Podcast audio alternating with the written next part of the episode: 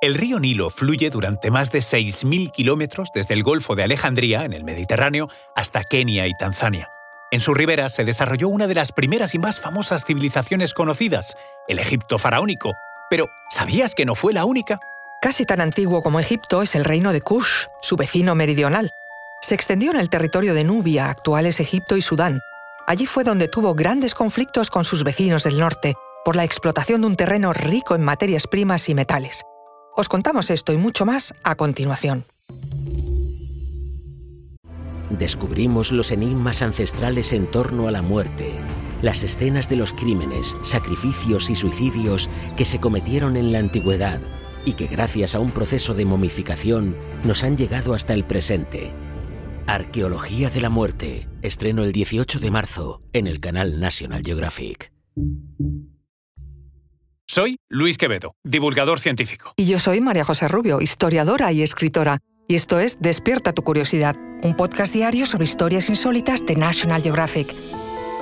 Y recuerda que puedes descubrir más sobre el reino de Kush en Ciudades Perdidas al Descubierto con Albert Lynn. Estreno el 4 de diciembre a las 22 horas en el canal National Geographic.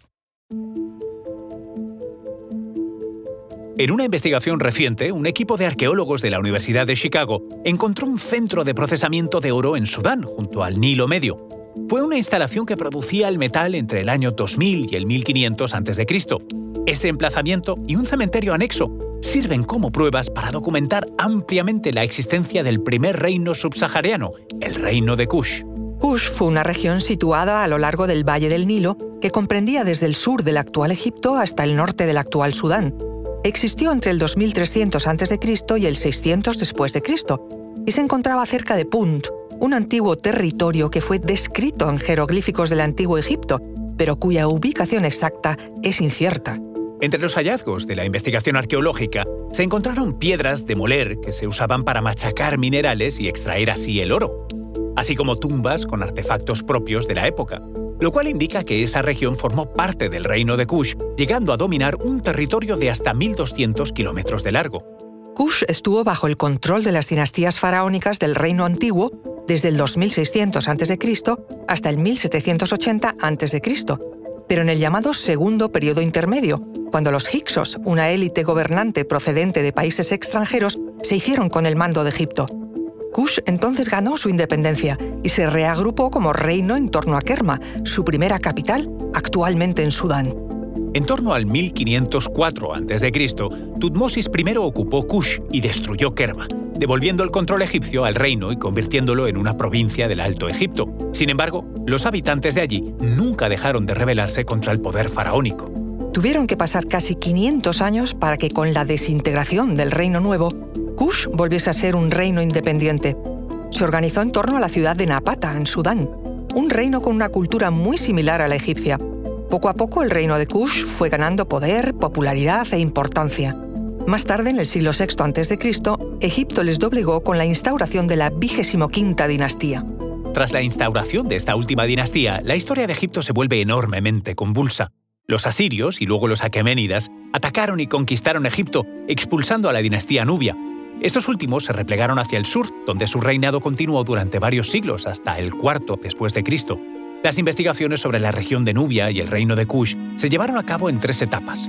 La primera fue en el siglo XIX, cuando algunos europeos visitaron Sudán e informaron de los hallazgos que encontraron entre las ruinas. Algunos incluso fueron traídos hasta Europa. La incursión más importante fue la de Giuseppe Ferlini, quien destruyó muchas pirámides en Meroe en su búsqueda de tesoros. Sus incursiones concluyeron cuando encontró el tesoro de Amani Shaketo, el ajuar fúnebre compuesto por magníficas joyas pertenecientes a la reina guerrera de Meroe. Pero esta es otra historia. A principios del siglo XX se llevó a cabo la segunda fase de la exploración de Nubia. Se excavó sistemáticamente en muchos lugares, lo cual permitió que en esta época se descifrase la escritura meroítica, aunque el habla continuó sin entenderse. En 1920, George Reisner excavó, estudió y analizó los cementerios nubios, elaborando por primera vez una lista de reyes y gobernantes.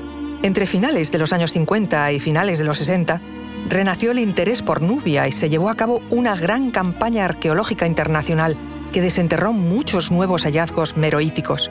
Con el tiempo y los descubrimientos, podemos esbozar cómo fue aquel reino de Kush, una civilización inusual, en el sentido en el que fueron capaces de usar las herramientas de poder, militar y de gobierno, sin tener una lengua escrita conocida, una extensa burocracia ni muchos centros urbanos.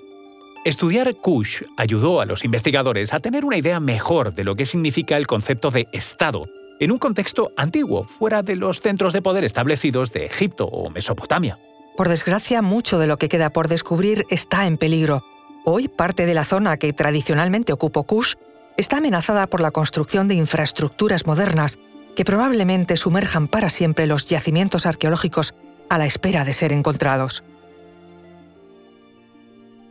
Recuerda que puedes descubrir más sobre el reino de Kush en Ciudades Perdidas al Descubierto con Albert Lin. Estreno el 4 de diciembre a las 22 horas en el canal National Geographic. Recuerda que Despierta tu Curiosidad es un podcast diario sobre historias insólitas de National Geographic. Disfruta de más curiosidades en el canal de National Geographic y en Disney Plus. No olvides suscribirte al podcast si has disfrutado con nuestras historias.